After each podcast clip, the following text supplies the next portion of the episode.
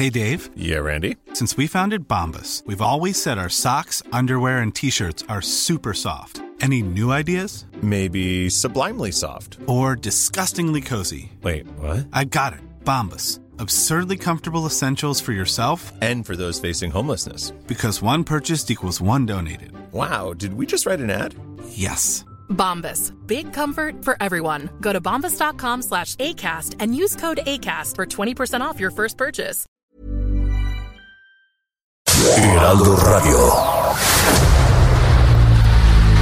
El dedo en la llaga.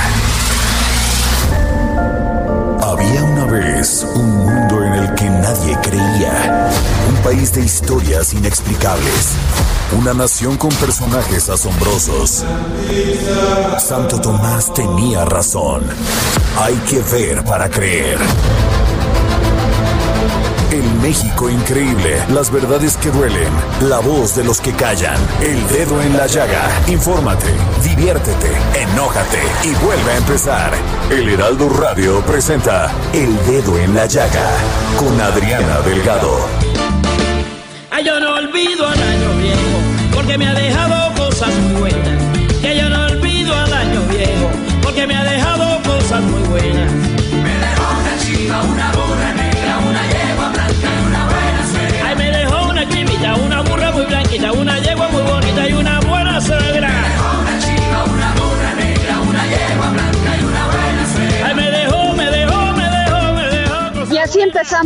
este dedo en la llaga del último día de este año 2021, escuchando a Celia Cruz, esta gran cantante cubano-americana, con esta canción maravillosa de Yo no olvido el año viejo. Y sin duda no hay que olvidarlo. ¿Por qué? Porque nos dejó muchas cosas, nos dejó aprendizaje, nos dejó análisis sobre qué queremos de nuestra vida, lo que tuvimos que enfrentar. Muchas personas perdimos a seres queridos, muchas personas perdieron su empleo, pero aquí estamos, enfrentando la vida, enfrentándola con emoción, con pasión y con mucha decisión de hacer de este próximo año un año mejor para nosotros. Recordemos que nuestras decisiones cada día definen nuestro futuro. Es por eso que dejamos esta canción de Celia Cruz porque es un himno a ver el próximo año con fe y esperanza.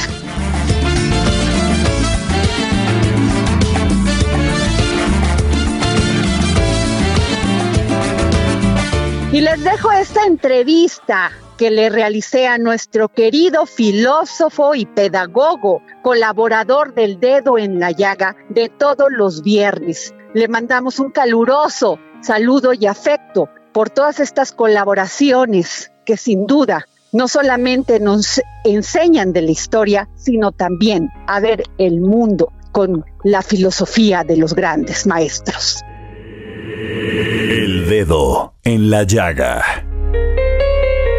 Como ustedes saben, este año se suma al pasado con esta terrible pandemia del COVID-19 y ahora con su nueva variante, el Omicron. Hemos estado confinados, teniendo tolerancia, amor, paciencia. Sin embargo, muchas personas han sufrido pues muchas ausencias de sus seres queridos, pero también de una terrible depresión. Aunado también a una crisis económica sin paralelo porque este confinamiento pues hizo que muchas empresas no solamente quebraran, sino muchas personas se quedaran sin empleo. Pero para hablar de esto, le pedí a nuestro gran querido amigo, filósofo, pedagogo, Hernán Melana, que como ustedes saben, cada viernes, cada viernes nos deleitan con su filosofía, con su manera de ver la vida. Hernán Melana. Hola Adriana, ¿cómo estás?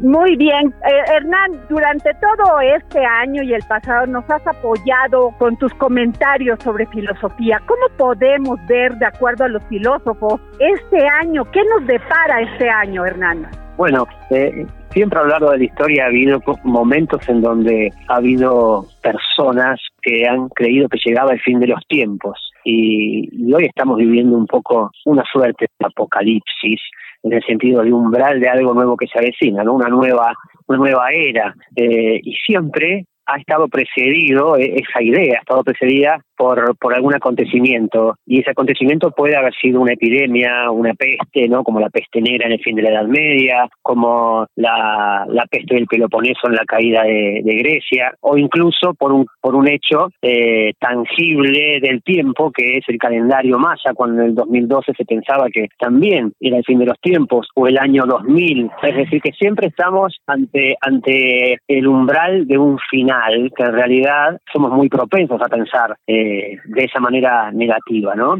Eh, pero lo que nos viene demostrando la historia hasta el día de hoy es que no hay final sin comienzo. Por lo tanto, creo que, que eh, el, el mensaje que nos va dejando, no la filosofía, sino la historia, es que hay que seguir mirando para adelante. Hernán, hemos estado en depresión, en confinamiento, no hemos visto a nuestros seres queridos. ¿Cómo ves tú esto? ¿Cómo ves el, el futuro de la humanidad ante este cambio terrible de cambiar nuestros hábitos, nuestros hábitos de relacionarnos, nuestros hábitos de ver el mundo? Creo que, que lo más grave que nos está pasando en, una carrera de individualismo que estamos teniendo por, como seres humanos, es decir, esto ocurre porque los seres humanos lo estamos dejando que, que, que suceda, porque cada vez somos más individuos, es decir, cada vez nos tornamos más hacia nosotros mismos y tenemos una tendencia a separarnos del entorno. Y esto llega justo ahora. Pero creo que lo que nos está faltando es la mirada global de lo que es la salud, ¿no? Es decir, eh, hasta cuánto un ser humano puede estar en soledad sin vincularse con otras personas y hasta qué punto eso no eh, baja sus sus defensas inmunológicas, ¿no? Es decir, hasta eh, la salud contempla también el bienestar psíquico, el bienestar anímico, el bienestar espiritual. Creo que hasta que no podamos ver en lo global eso, eh, no vamos a encontrar soluciones, porque como dijiste vos, ahora vamos a tener una pospandemia, cuando, cuando sea la pospandemia, de personas con sus lazos eh, sociales y, sus lazos vinculares rotos, que eso es algo que ya en realidad se, se puede percibir a simple vista, ¿no? Es decir, personas con lazos y vínculos rotos y que hay que reconstruir. Creo que van a tener un gran trabajo los terapeutas. Hernán Melana, el mundo, la historia lo dice, ha sufrido muchas pandemias, innumerables pandemias. ¿Cómo ha resurgido el mundo después de esto? Creo que esto, esta, esta crisis del, del COVID tiene una, un agregado que no tuvieron las otras. Digo, y pienso en catástrofes no solamente eh, en epidemias, sino pueden ser catástrofes naturales o puede ser guerra. Eh, eh, en, este, en este momento lo que hemos tenido es una ausencia de, de actores sociales. Es decir, se presentó como, podríamos decir, la maquinaria biológica, es decir, la medicina por un lado, pero por el otro lado nada. Es decir, no hubo, las personas no pudieron salir a acompañar la crisis como las guerras, qué sé yo, juntando alimentos. En este caso había que quedarse quieto. Y eso creo que fue muy perjudicial y no hay antecedente en la, en la historia de la humanidad. Pero creo que este también nos va a dar una oportunidad para revisar eh, eh, también nuestros a nuestros políticos, ¿no? Que, que han actuado creo que de manera bastante ciega porque, por ejemplo, hemos tenido siempre el ejemplo de Europa, eh, mirando hacia Europa, que eh, a mi criterio hacían todo mal y nosotros repetíamos su esquema. Entonces, este, creo que un poco eh, eso fue lo que nos estaba pasando. Hernán, en el tema de las crisis políticas que hemos vivido en Latinoamérica, aunado de la, a las crisis económicas, tú ves, este, estamos de repente nuestros gobiernos y las ciudadanías de estos países deciden irse de un lado a otro, de la derecha a la izquierda. ¿Tú cómo estás viendo estos movimientos políticos también con base en la historia? Bueno, también es novedoso lo que está pasando, ¿no? Hoy la derecha reclama libertad y la izquierda es conservadora, es decir, como si se hubieran invertido, es decir, que ni siquiera tenemos las referencias políticas que teníamos antes. Eh, hemos visto cómo, cómo eh, el gran problema creo que se está avecinando, que es el modelo que se ha usado en China, es con los pases sanitarios, es el peligro de cercenar las libertades en el sentido del control, es decir, ahora pueden controlar nuestros pasos ya no por una cuestión económica para vendernos algo, sino realmente como, como el Estado eh, aplicando un biopoder que controla los movimientos de los ciudadanos. Creo que eso es algo que no conocíamos en Occidente que estamos empezando a conocer. Y si a eso le sumamos que las referencias políticas eh, se han invertido, estamos envueltos en una gran confusión. Esto sería como patear el tablero y empezar de nuevo. Así es, Hernán Melana, ¿cómo definirías la libertad en estos tiempos? Claro, a mí, a mí lo que más me, eh, como la libertad es tan difícil ¿no? de definir, eh, creo que la que más me gusta es aquella de la que habla Víctor Frank, que es quien inventó la logoterapia, un, psicólogo que estuvo en un campo de concentración nazi, y, y él hablaba eh, que cuando le quisieron cercenar, lo primero que, que, le quitaron de libertad fueron sus ropas, ¿no? Le dieron las ropas que les daban a los a los presos en los campos de concentración, después les quitaron sus, sus pertenencias, incluso escritos que él tenía. Pero después le fueron quitando otras cosas, decir, le fueron quitando, por ejemplo, las ganas de vivir o la solidaridad entre, entre los que estaban presos e incluso la empatía, porque había visto cómo alguien caía y no lo levantaban, ni siquiera tenían solidaridad o empatía entre ellos. Y finalmente decían, nos quitaron hasta las ganas de morir, porque nos podíamos suicidar tirándonos contra las cercas electrificadas y no lo hacíamos. Es decir, que le habían quitado la humanidad.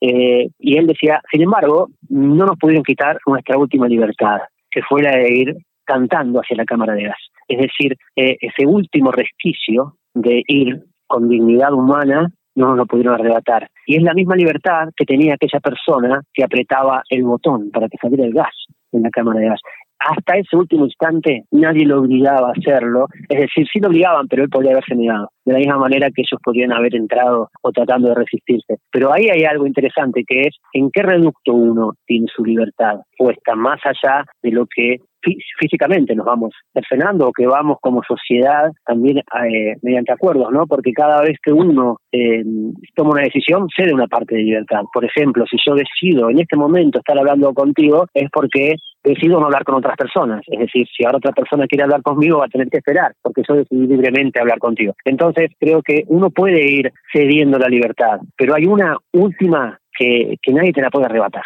y creo que eso es lo que me gusta a mí rescatar. Y eso es una libertad que representa mucho a Occidente, que creo que es un poco eh, esto que te digo que empieza a verse eh, peligroso si avanza toda esta este control que se quiere hacer a la ciudadanía con la excusa sanitaria en realidad, ¿no? Porque eh, lo que se está buscando es cómo cómo cómo tener mm, digamos a la ciudadanía controlada.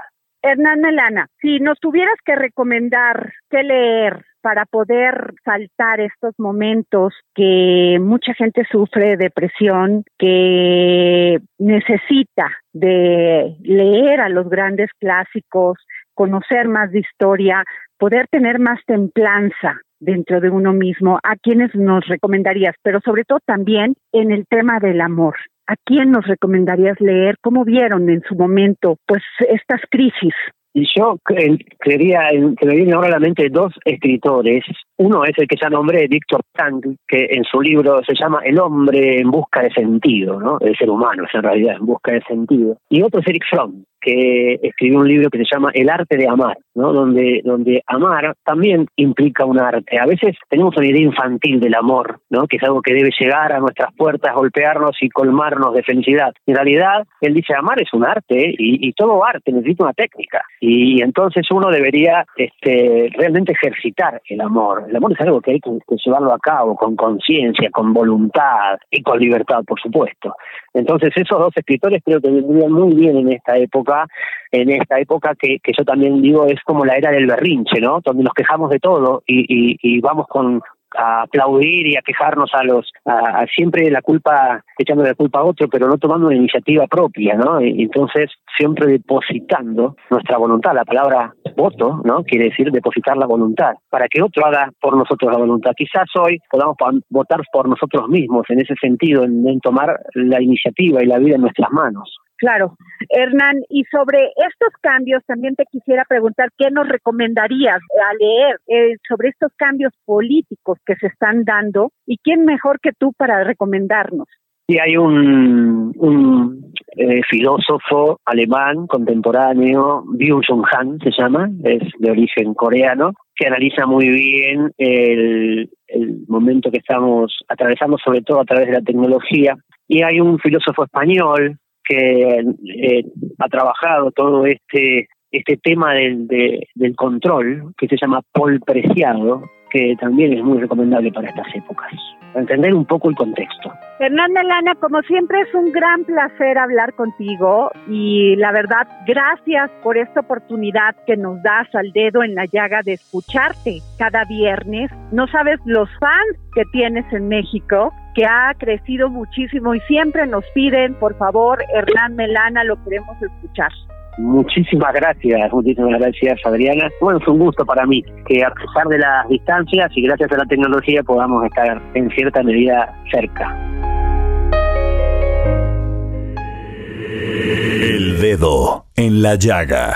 Y como todos los viernes, tenemos a nuestro querido historiador Ignacio Anaya, que nos va a hacer una breve reflexión histórica sobre el Año Nuevo. Cápsulas del pasado con el historiador Ignacio Anaya.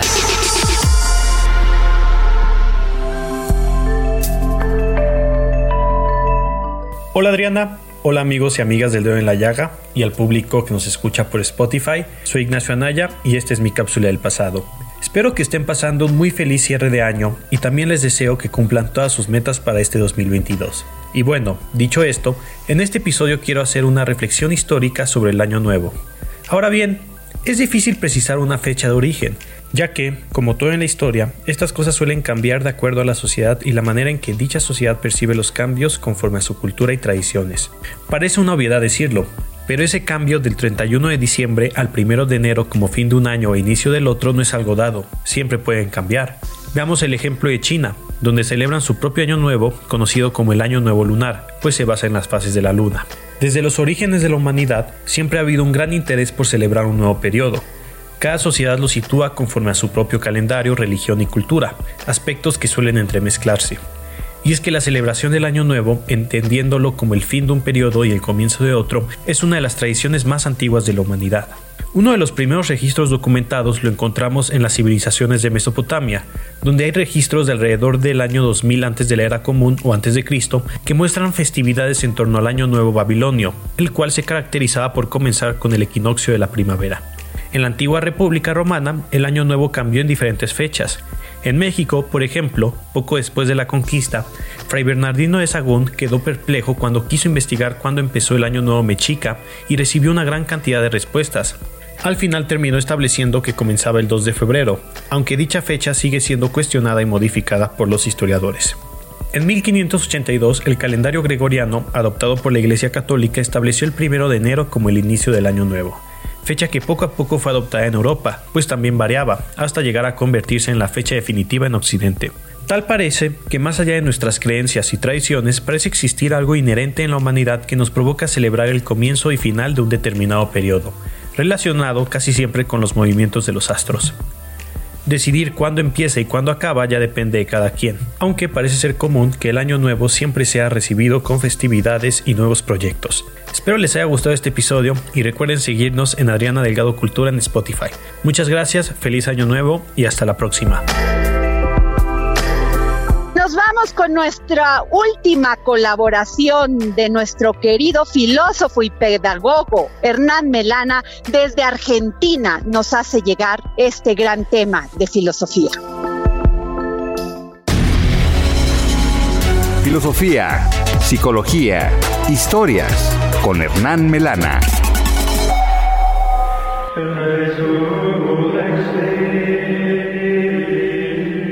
Hola Adriana y oyentes del dedo en la llaga.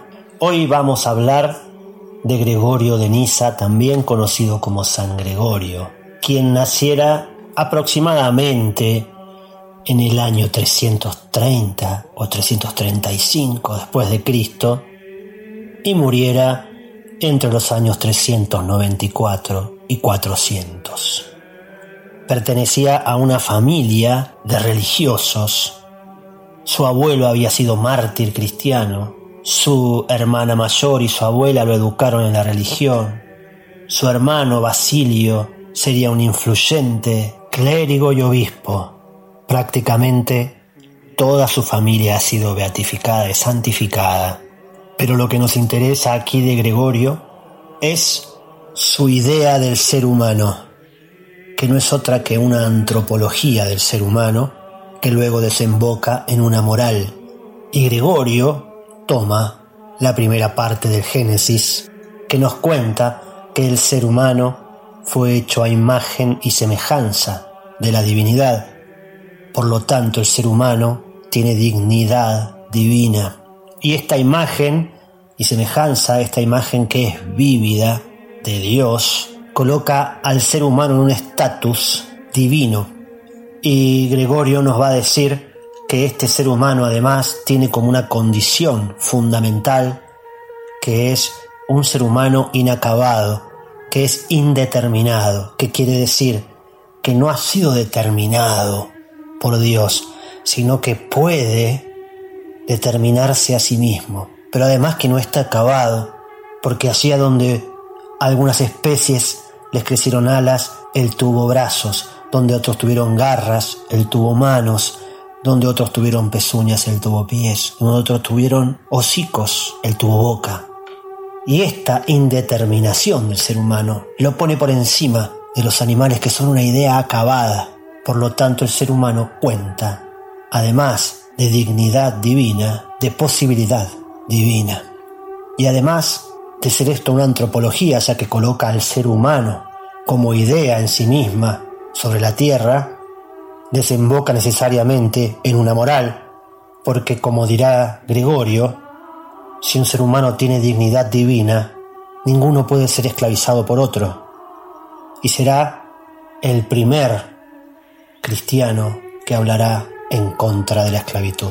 A su vez, Gregorio encontrará una paradoja en este ser humano divino y será que, a pesar de ser imagen de Dios, el ser humano muere y se enferma y el ser humano además se vuelca contra sí mismo, es decir, lucha contra otro ser humano. Y serán estas paradojas las que lo desvelen en su camino de la moral cristiana.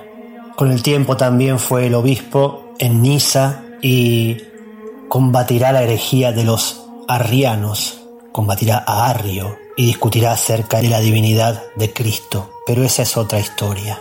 Me despido con una frase de Gregorio de Nisa que habla de esta imagen vívida que es el ser humano, esta imagen vívida de la deidad, que dice así, la verdadera perfección nunca permanece inmóvil, sino que siempre está creciendo de bien en mejor. Nos vamos con nuestro querido Exxon Alamilla, agradeciéndole todos los libros que nos ha regalado durante este año para el dedo en la llaga y que esperamos que siga siendo así, porque sin duda la educación y la cultura es lo único que salva a un país de la antidemocracia y del abuso de los poderes. Libros, libros, libros con Exxon Alamilla. Gracias, querida Adriana. Audiencia del dedo en la llaga. De la editorial española independiente Impedimenta nos llega la novela El fantasma y la señora Muir de R. A. Lucy Muir es una joven viuda a la que todo el mundo considera muy poca cosa, a pesar de que ella se tiene por una mujer muy decidida. Agobiada por las deudas tras la muerte de su marido, decide mudarse a Golgotha, una casita ubicada en un pintoresco pueblo costero inglés llamado Cliff. Según los rumores que corren por la zona, la casa está embrujada y el espíritu del atractivo y arisco capitán Greg, antiguo dueño de la casa, vaga por el lugar importunando a todos los que osan alterar su descanso. Inmune a las advertencias, Lucy se plantea descubrir por sí misma si esas historias son ciertas. La relación estrambótica y a la vez sumamente tierna que establece con el capitán Greg se convertirá en un refugio para ella y en un amor que desafiará todas las leyes de la lógica.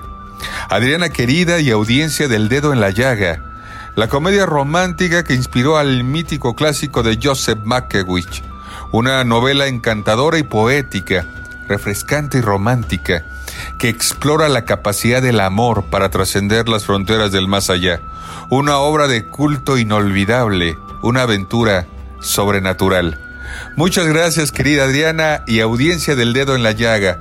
cerramos este año con más historias, sobre todo historias de amor, deseándoles y agradeciéndoles su interés por los libros y por las historias y deseándoles un 2022 notable, excelente y lleno de lecturas. Muchas gracias. Hasta la próxima semana. El dedo en la llaga. Ay, yo no olvido al año viejo. Y nos vamos a un corte comercial aquí en el dedo en la llaga, deseándole que usted tenga un fin de año maravilloso en compañía de sus seres queridos y no olviden que todavía tenemos pandemia, tenemos COVID-19 y Omicron. Hay que guardar la sana distancia.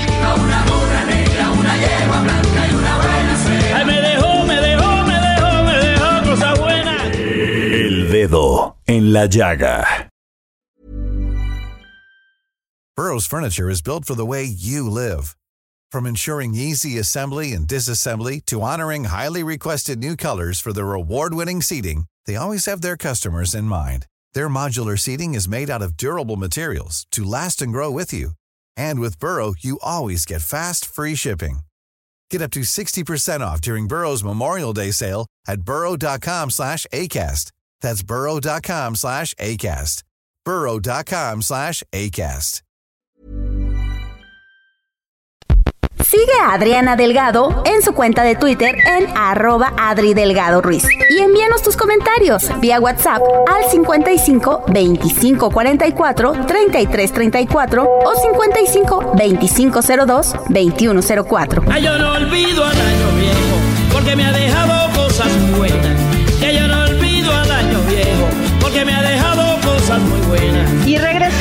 Del corte aquí en el dedo en la llaga en este último día de este año 2021. Y nos vamos con Jorge Sandoval, con Patricio Ortiz, quien es un gran caricaturista y monero. El dedo en la llaga. Muy buenas tardes Adriana, muy buenas tardes amigos del dedo en la llaga. Pues el día de hoy tenemos una conversación con hoy que inicia como novelista. Él es muy reconocido, conocido como a él le gusta decirse monero. Este es un escritor que siempre ha puesto el dedo en la llaga en los asuntos nacionales, en los asuntos que tienen que ver con todo lo que nos impacta. Me refiero a Patricio Ortiz. Patricio Ortiz acaba de publicar Tres amigos, un Maserati y los señores mayas del tiempo. ¿Qué tal? ¿Cómo estás, Patricio? Hola, Jorge, muy bien, con mucho gusto de, de esta, mi primera entrevista sobre la novela. Tu primera entrevista, entonces es una es. exclusiva para el dedo en la llaga. Exacto. Patricio, cuéntanos cómo surge Tres amigos, un Maserati y los señores mayas del tiempo. Pues mira, surge de una manera muy curiosa. Eh, estaba yo en medio de hacer mis libros, estoy haciendo una serie de libros sobre la historia del México indígena que se llama México antes de ser México. Este, entonces estaba yo pues muy metido en, la- en la- en el estudio de la historia de, del México mesoamericano, bueno, de Mesoamérica. Y eh, pues de repente caminando empecé a pensar en una historia, ¿no? Me llegó una historia que me dio mucha risa. Yo dije, ay, esta historia está muy divertida, ¿qué hago con ella? Y pues yo pues nunca había escrito una novela, aunque siempre he escrito cosas de humor, pero cortas. El caso es que pues empecé a darle la vuelta, empecé a, a trabajarla un poquito y me di cuenta que podía ser una novela muy divertida, muy poco común, muy fuera de lo que se hace, por lo menos que yo he visto en, en la literatura mexicana contemporánea. Sí. Y dije, híjole, pues yo quiero hacer esto. Ya, pues me puse a escribirla y así fue como salió. Esta anécdota en la que tres amigos viajan hacia un lugar allá en el sureste mexicano, a Calakmul, y se encuentran a un anciano. Y este anciano los hace viajar en el tiempo, pero justo en- dentro de tu vocación política, pues no van a cualquier parte, sino van a 1994, un poco antes de aquel 23 de marzo fatídico. Exactamente. Este, ya digo, ya lo leerán, pero la, la cosa es que un poquito como por, por accidente acaban en el en 1994, que es un año que todos los que ya estábamos vivos no podremos olvidar nunca. Así es. Eh, y llegan pues cuatro días antes de el- eh, del, del acto de Lomas Taurinas. Y entonces pues se preguntan qué van a hacer con lo que saben que va a pasar. Ellos ya, ya lo verán, no, no les quiero echar a perder nada, pero llegan al México de 1994, pero en un universo paralelo que se parece mucho al nuestro, pero que tiene algunas diferencias. Y ellos empiezan a notar esas diferencias y entonces se preguntan, bueno, ¿qué hacemos con lo que sabemos que va a pasar? Y ahí tienen que decidir si salvan a Colosio o no lo salvan y si lo van a salvar, ¿cómo le hacen? Y ahí es donde arranca la historia. Que es este la interrogante siempre periodística, ¿no? ¿Qué hago? Estoy viendo que se ahoga, lo salvo o hago la crónica. Exacto, y ahí viene un poco una discusión que tienen ellos de si los van a salvar y para qué lo van a salvar, ¿no? Y este y otra también que a mí siempre me ha gustado mucho, bueno, las historias de viajes en el tiempo me fascinan y me imagino que todos hemos pensado, nos hemos preguntado qué hubiera pasado si no hubieran matado a Colosio y si hubiera sido presidente. Todos seguramente tenemos respuestas distintas, pero estoy seguro de que todos lo hemos pensado y pues un poquito también este libro juega con esa idea, ¿no? Ahora, desde el título es muy lúdico, ¿no? Tres amigos, un Maserati. ¿Qué tiene que ver el Maserati aquí? Ah, pues mira, estos, estos amigos se llaman Aristarco, Chuy y Martina tienen un bocho 1993 que para cuando empieza la novela pues ya es un coche muy viejito, ¿no? Es un bocho rojo y eh, pues yo lo bauticé como el Maserati porque mi primer coche fue un bocho rojo que era modelo setenta y tantos, pero era una absoluta ruina que se caía a pedazos y un amigo mío muy querido lo bautizó como el Maserati. Entonces, pues al, obviamente, pues un escritor, un creador, siempre tomas cosas de tu propia experiencia y en ese caso, pues es una novela de humor y, yo recurrí a muchas historias de amigos y cosas que me han contado y cosas que me han pasado para aderezar la novela. Y de ahí sale el, nombre del Maserati. Entonces, el Maserati es el coche de estos amigos. Sí, otros amigos, me, si hubiera tenido ese coche que, que, que, no lo tuve, pero tuve otro, igual me hubieran dicho, es el Basurati. Pero... Ándale. Ahora... el mío era un Basurati literal. Eh, Patricio Ortiz, escritor monero, ¿cómo se pasa de la caricatura a la prosa directamente? Pues mira, yo como te decía, yo desde el principio, desde que empecé a publicar caricaturas, también estaba ya publicando textos de humor siempre he escrito cosas de humor, incluso en los siete años que estuve en Milenio tuve una columna que se llamaba El Pescado Original, en donde hacía crónicas y hacía historias de todo tipo, humorísticas, eh, pero siempre fueron cortas. Hace no muchos años, cuando yo fui tutor de, de la disciplina narrativa gráfica en el FONCA, pues tuve mucho contacto con escritores me hice amigo de varios escritores y a alguno de ellos le presenté unos textos que yo estaba escribiendo policíacos, pero cortos, humorísticos. Y me dijo, oye, están muy buenos, pero le hace falta desarrollo, deberías de trabajarlos y pensar en hacer una novela, meterles diálogos. Y ahí fue donde se me metió ese gusanito. Y este y siempre tuve eso, ¿no? Estuve pensando, incluso ya había yo empezado un proyecto de novela diferente. Y cuando me llegó esta idea, que yo ya andaba con esa, ese run run, dije, esta es la historia que quiero desarrollar como novela y entonces ahí uní todos los elementos y ya la escribí. Platícame una cosa, Patricio Ortiz, cuéntanos a todos. El humor, el humor político, el humor ácido, el humor que critica el sistema, que critica la sociedad, que critica sobre todo al poder. ¿Qué tan difícil es en México? Pues no, no es nada difícil, absolutamente nada difícil, sobre todo ahora que no hay no hay limitaciones, no hay ninguna restricción y lo podemos ver en los periódicos y en las revistas, en las redes. No, los humoristas y caricaturistas, no importa de qué postura tengan, le dan con todo a quien quieren, sin mayor limitación que, ellos mismos. Entonces, ahora, eso tiene un bemol que yo he notado desde hace tiempo. Este, estamos hablando de, de la libertad de expresión, pero desde mi perspectiva, la víscera mata al humor.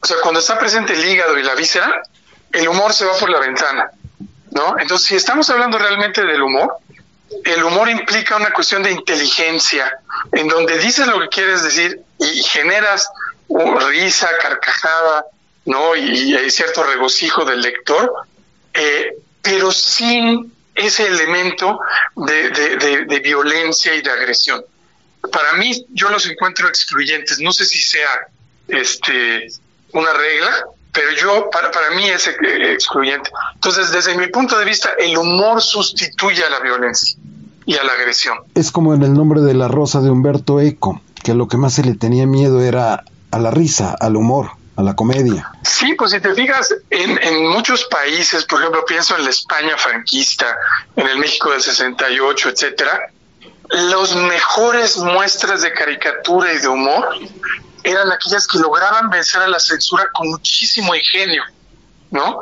Y este, y ese es, ese es el chiste del humor, el ingenio y la inteligencia que te sorprenden. Y cuando simplemente recurres a la víscera y a la agresión, pues no necesitas eh, eh, ningún artilugio ¿no? del humor, simplemente insultas y ya. Claro, pero tiene que ver con un tema de, de, libertades, Patricio Ortiz Monero, escritor. Eh, tiene que ver con, con, con, un tema, porque ahorita recordaste dos momentos, 1968 con aquel gobierno represor de Díaz Ordaz, pero también los estados totalitarios, por ejemplo el estado soviético, el estado cubano, el estado donde se agotan las libertades y no tienes esa posibilidad de hacer este humor? Mira, no tienes posibilidad de publicarlo, pero el humor existe. De los mejores chistes que he oído en mi vida son chistes de la era soviética y chistes cubanos que me cuentan mis amigos cubanos, que se cuentan ahora, buenísimos, ingeniosísimos, que todo mundo escucha, simplemente no se pueden publicar. ¿no? Pero el humor está presente ahí, pues es un mecanismo de sobrevivencia y de resistencia, ¿no? Y tú desarrollas ahí esta pregunta provocadora que haces de cómo habría sido México si Colosio hubiera sido presidente. Sí, incluso en el final, pues yo mm, doy mi propia mi propia respuesta, ¿no? El final es qué hubiera pasado si Colosio hubiera sido presidente y ahí presento un, universo distópico este que no del cual no quiero decir nada para no echarles a perder el, el final pero pues podría haber muchísimos no si hay universos paralelos infinitos pues me imagino que habrá también historias infinitas al respecto, ¿no? Se dice que es muy difícil publicar. ¿Cómo te fue con el Fondo de Cultura Económica? Que es quien pues la editorial que publica Tres amigos, un Maserati y los señores mayas del tiempo, Patricio Ortiz. Eh, para mí fue, fue difícil el proceso porque cuando yo tenía lista la novela para someter a las editoriales, empezó la pandemia y todo absolutamente cambió. Entonces yo elegí dos editoriales para, para mandarlas y la mandé al Madía y la mandé al fondo. En el me metí a la página del fondo donde dice cómo publicar y mandé por internet mis cosas. Y es, y pues se vino la pandemia y todo el 2020 pues editorial Almadía junto con muchas otras prácticamente se quebraron. Entonces no tenía muchas esperanzas y para finales del 2020 me llegó un correo del fondo diciendo que habían elegido mi novela para publicar.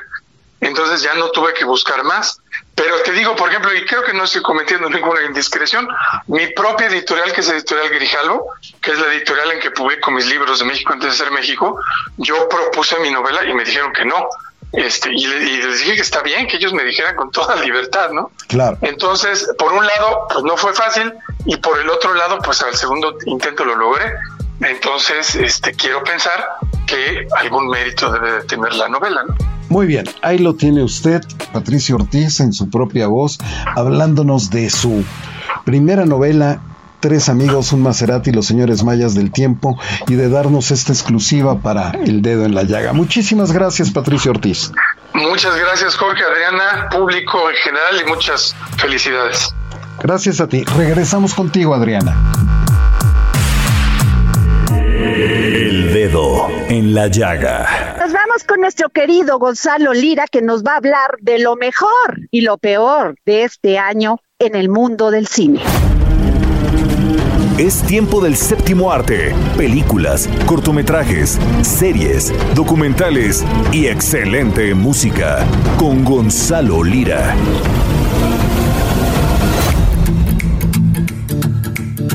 Hola, ¿qué tal Adri? Muy buenas tardes para ti y para toda la gente que nos escucha en este último dedo en la llaga del 2021. Yo soy Gonzalo Lira, ya lo saben. Y bueno, como todos los viernes, ya lo saben, vamos a platicar esta vez de cine y no nos vamos a ir necesariamente con los estrenos. Vámonos entonces con uno de los temas que más me gustan de diciembre y es hablar de las películas favoritas y las menos favoritas de las que pude ver. Me voy a ir con mi top 3 y voy a empezar con El poder del perro que encuentro encuentran en Netflix. Esta película protagonizada por Benedict Cumberbatch y eh, escrita, bueno, adaptada eh, a la pantalla de un libro y dirigida por Jane Campion, esta directora neozelandesa que hizo el piano en algún momento, nos cuenta la historia de un vaquero que tiene unos comportamientos muy particulares. Básicamente es muy misógino, básicamente es muy machista, pero que lentamente la película con la llegada de su hermano, el hijo de su hermano y la esposa de su hermano, eh, empieza a generar conflictos con este personaje difícil de tratar, lo cual irá revelando lentamente qué es lo que oculta este hombre, por qué tiene tanto coraje hacia la vida y por qué se comporta de la forma en la que lo hace. En segundo lugar, y esa ya se va a estrenar ahora en enero en la plataforma de Movie, aunque todavía la encuentran en algunas salas de cine, es Titán, la película que ganó el premio de eh, la Palma de Oro en el Festival de Cannes, la historia de una mujer muy extraña, una mujer bastante inadaptada a la sociedad que se embaraza, se embaraza de un automóvil, sí, así por absurdo que parezca, se embaraza de un automóvil y a partir de esta premisa tan absurda, eh, lo que hace esta directora eh, Julia Ducournau es mostrarnos la vida de una mujer con, con muchos problemas que encuentra en una nueva figura paterna y en un nuevo grupo de amigos entre una bola de bomberos, pues ese hogar, esa familia, esa identidad, esa figura paterna eh, que no tuvo y que la llevó a llevar el tipo de vida que tenía. Eh, Titán, una película que parece muy violenta, pero que termina convirtiéndose en algo muy tierno, incluso me atrevo a decir medio romántico. Y ya para, para cerrar, otra de mis películas favoritas es Fue la mano de Dios, también la encuentran en Netflix. Y se trata de Fue la mano de Dios, la película eh, italiana que nos cuenta la vida de un jovencito y que a partir de la vida de un jovencito en una provincia de Italia empieza eh, a ser Paolo Sorrentino, el director, un homenaje al cine que lo formó, pero también a una de las figuras que marcó su vida, ya que todo esto ocurre en el momento en el que Diego Armando Maradona llega al equipo de Nápoles, eh, como este chavito encuentra en todo eso una inspiración. Es una película muy linda sobre la madurez eh, y el paso de la adolescencia a la edad adulta. No se la pueden perder, fue la mano de Dios. Y ya las que sí se pueden perder, y es más, les digo, olvídense, déjenlas pasar, de eh, Amalgama, una película muy fallida que quiere hacer un comentario sobre la masculinidad y y, los problemas a los cuales lleva estas prácticas, pero que termina reproduciendo los mismos problemas que critica. Otra que fue de mis películas menos favoritas, Bliss, eh, una película que encuentra en Prime Video, protagonizada por Salma Hayek y que eh, pues se trata, se enfoca en la vida de un hombre con, una, eh, con un trabajo muy aburrido, interpretado por Owen Wilson, como la llegada de esta mujer que interpreta eh, Salma Hayek eh, sacude su mundo, em, pero que lentamente nos vamos dando cuenta que en realidad es una película que habla sobre adicciones, que habla sobre eh, los problemas a los cuales estos conllevan y cómo estos personajes viven en una, en una realidad alterna que no es la misma que el mundo que les rodea. una oportunidad muy desperdiciada de hacer una película mucho más interesante. Hasta ahí tres de mis películas favoritas, dos de mis películas menos favoritas favoritas de este año. Adri, a ti y a toda la gente que nos escucha por el dedo en la llaga, al equipo que está ahí en la cabina, un fuerte abrazo. Yo me despido, nos vemos el próximo año. Y como es costumbre en el mundo para festejar que se acaba un año y que inicia otro, en muchos países, sobre todo en Francia, celebran estas 12 campanadas con champaña. Y para eso nos va a hablar nuestra querida Miriam Lira y su momento GastroLab. Aunque aquí en México lo celebramos muchas personas con champaña y otros con sidra. GastroLab. Historia, recetas, materia prima y un sinfín de cosas que a todos nos interesan. La la llaga, ¿cómo están? Ya estamos listos para recibir el 2022 con toda la actitud, pero no nos podíamos despedir sin conocer el origen de uno de los vinos que más se consumen en el mundo el 31 de diciembre, el champán. Y es que si se piensa en vino espumoso, se piensa en Francia. Este país produce grandes vinos gracias a su historia, y es que tiene que agradecerle a los romanos muchos de sus viñedos, pero es con la Iglesia Católica con la que tiene su mayor deuda. En la Biblia hay más de 400 referencias al vino. Se dice que fue Noé el primer viticultor y que Moisés fue el que mandó a alguien a ver si la tierra a la que se dirigían era apta para cultivar uvas. Jesús lo compartió con sus discípulos antes de morir. Así que los monjes y los monasterios nos legaron una gran herencia vinícola. Fueron ellos los que empezaron a trabajar duramente las tierras y comenzaron a darse cuenta que ciertas regiones como Borgoña y Champagne eran las mejores para cultivar los viñedos. Un vino completamente nuevo que tuvo su origen en los monasterios de Francia fue el champán, vino que en la actualidad es considerado como una bebida de lujo. Y el monje al que se le atribuye su desarrollo fue un benedictino ciego llamado Don Pierre Perignon. En realidad, Perignon no pretendía elaborar vino espumoso. Su intención era la de innovar en la época y elaborar vino blanco a partir de uvas tintas. Evitaba las pieles de las uvas, las responsables del color, y mezclaba diferentes vinos de diferentes viñedos de la región para obtener un producto con el mejor sabor. Periñón consiguió finalmente elaborar un gran vino blanco a partir de uvas tintas, pero apareció un problema. Surgían burbujas en las botellas de su vino. Periñón no se explicaba lo que ocurría. De hecho, pasó gran parte de su vida tratando de evitar las burbujas en el vino. Curiosamente, los ingleses a quienes los monjes enviaban vino blanco preferían la versión burbujeante a la versión normal. En aquella época era común que estas botellas estallaran debido a que el gas, tras una segunda fermentación, no podía escapar de ella y el vidrio de la época pues era débil y de escaso grosor. Fue por ello que Perignon denominó a su vino como el vino loco. Don Perignon murió en 1715 y durante 47 años que fue maestro bodeguero, creó los principios básicos que se siguen usando actualmente para hacer champán, cava y la mayor parte de los vinos espumosos que existen en el mundo. Ahora que ya saben el origen de la champaña, levanten sus copas y salud que este 22 sea un año próspero. Y pues bueno, yo soy Miriam Lira y nos escuchamos el próximo viernes aquí en El Dedo en la Llaga. yo no olvido al año viejo porque me ha dejado cosas buenas. Este es el último programa de Dedo en la Llaga en este 2021.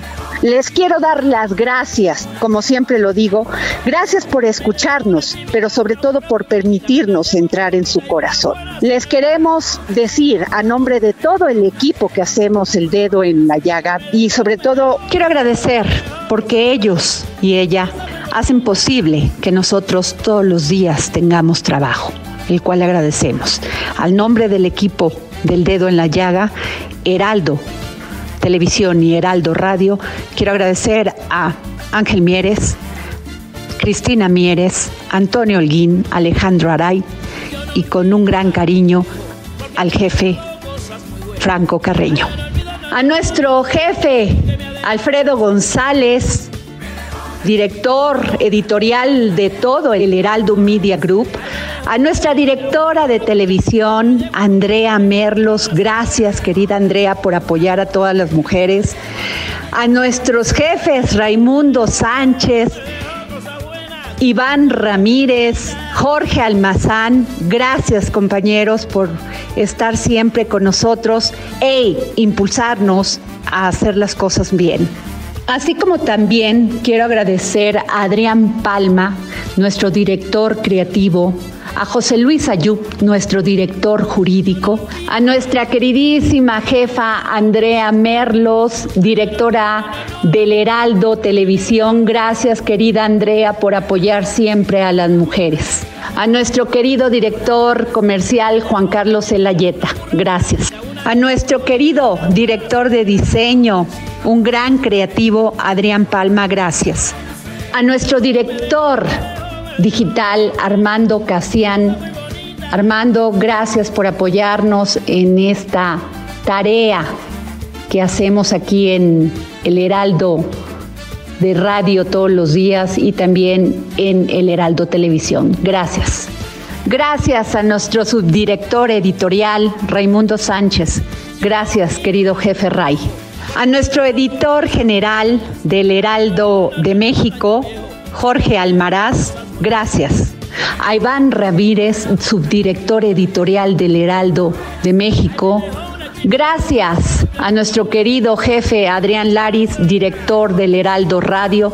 Gracias por permitirnos todos los días a través de la 98.5 poner el dedo en la llaga. Gracias por permitirnos tener esta voz y todo este equipo para informarles todos los días con mucho entusiasmo, con mucha emoción y con mucho profesionalismo. Les agradecemos que estén con nosotros todos los días a las 3 de la tarde y les queremos decir feliz año. Feliz año, hay que empezarlo con mucha emoción, con mucha fe, con mucha esperanza de que el próximo año va a ser mejor. Y gracias, gracias por tener por estar con nuestros seres queridos, por enfrentarnos a condiciones difíciles y salir airosos. Gracias por escucharnos aquí, a nombre de todo el equipo del Dedo en la Llaga. Gracias.